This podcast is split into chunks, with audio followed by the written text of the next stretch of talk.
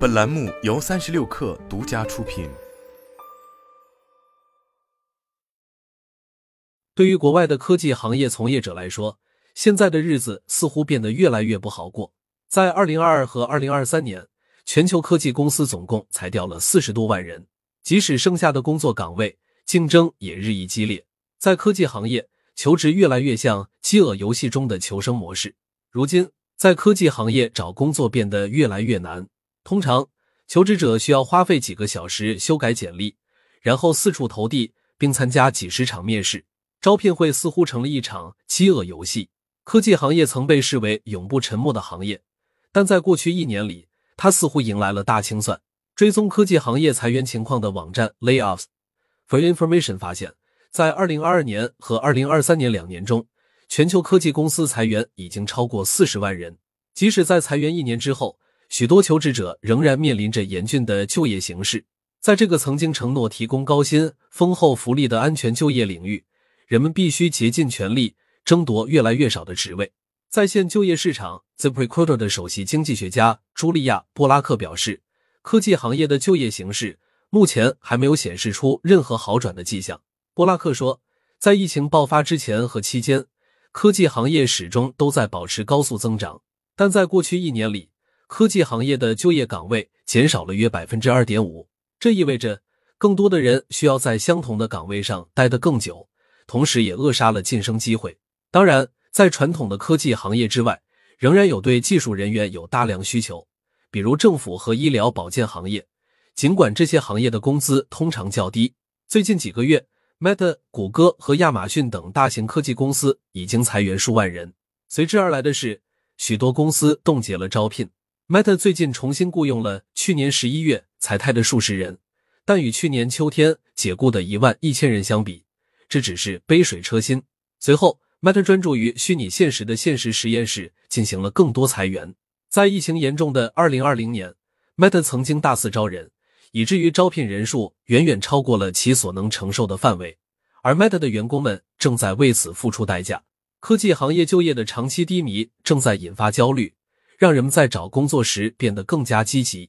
在今年九月的 Grace Hop 大会上，这个原本为女性和非二元性别科技工作者举办的年度会议及职业招聘会，却有大群男性求职者蜂拥而至。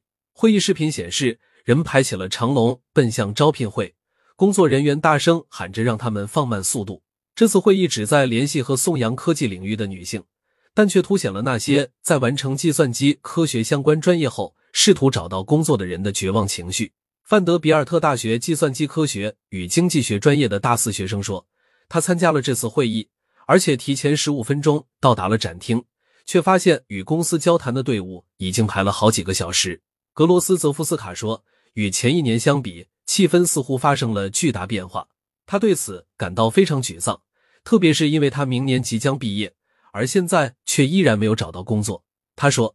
在学习计算机科学的过程中，我一切都做得很好，包括听从建议完成个人项目、参加实习和加入俱乐部。但他对即将进入的就业市场感到沮丧。其他失业者也已经感受到了压力，比如学酒店管理的尼亚·麦克斯温，他希望能够转行进入科技行业，并成为项目经理。然而，在过去的一个月里，他每天从早到晚都在发送求职申请。大概每天申请大约四十个职位。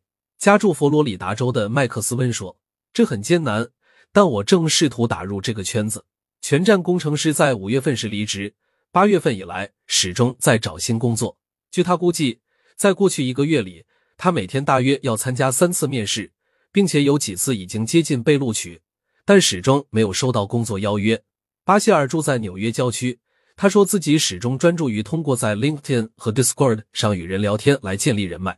他以前认识的许多招聘人员也失业了，他不得不重新建立关系网。巴希尔还利用空闲时间研究人工智能工具。他不断调整自己的简历，从十页减少到二页，然后又增加到二十四页。市场上有很多就业机会，但也有很多人在找工作。他说，所以他想尽可能做到独一无二。如果你要和一千个人竞争，你必须努力脱颖而出。裁员对在美国工作的外国工人来说压力尤其大，他们在失业后不得不争先恐后的寻找新工作，以获得新签证，继续留在美国。数据显示，许多人在被解雇后都能够找到新工作。在紧缺的市场中，劳动力的供应十分充足。截至七月三十一日，今年美国的 H-1B 签证申请已经提交了约七十八万份。这种签证是外国工人在美国获得技术工作的保证。这个数字比前一年增加了百分之六十以上，导致美国公民和移民服务局表示，有些人可能提交了多次申请，以欺骗其系统。H-1B 签证的年度发放数量有上限，仅为八点五万个。对于即将要参加工作的职场小白来说，他们必须克服更多的障碍才能找到工作。